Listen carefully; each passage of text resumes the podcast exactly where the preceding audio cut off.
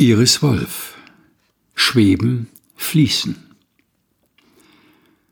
Max Frisch notiert in seinem 1950 veröffentlichten Tagebuch, das nicht nur persönliche zeitgeschichtliche Aufzeichnungen umfasst, sondern auch Ideenwerkstatt für seine Texte war, es ist bemerkenswert, dass wir gerade von dem Menschen, den wir lieben, am mindesten aussagen können, wie er sei.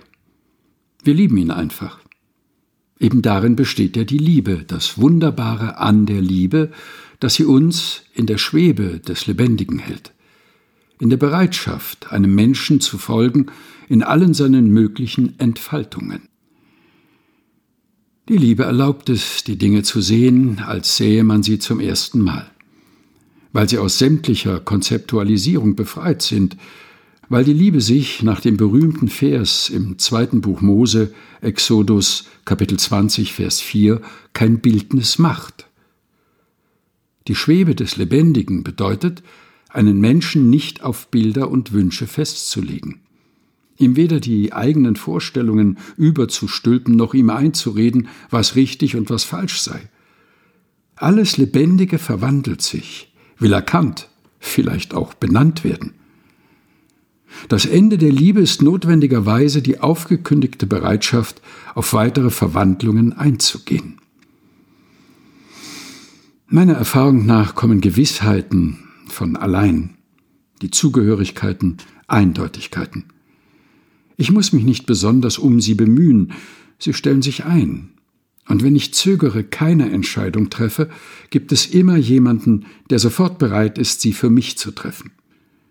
Wofür ich mich jeden Tag aufs Neue entscheiden muss, ist die Offenheit aufs Unendliche hin, die Wachsamkeit und die Fühlsamkeit auf das Ganze des Seins. Begriffe wachsen aus Unterscheidungen. Unterscheidungen führen zu Dichotomien. Es gibt fließende Gegensätze, etwa warm und kalt, hell und dunkel. Und es gibt entweder oder, ja, nein, richtig, falsch. Elektronische Datenverarbeitung funktioniert durch Binärcodes. Nullen und Einsen beschreiben jedoch keinen vorgefundenen Zustand der Welt. Sie sind Hilfskonstruktionen und auf andere Bereiche des Lebens übertragen eine geradezu unerträgliche Vereinfachung der Wirklichkeit.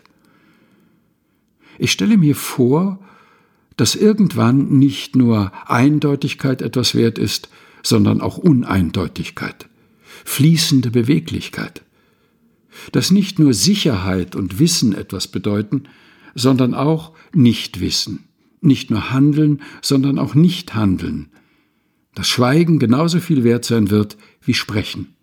Und der Raum zwischen den Wörtern das Eigentliche ist. Iris Wolf Schweben, Fließen. Aus Der Augenblick nennt seinen Namen nicht. Die Wartburg Tagebücher erschienen bei der Deutschen Bibelgesellschaft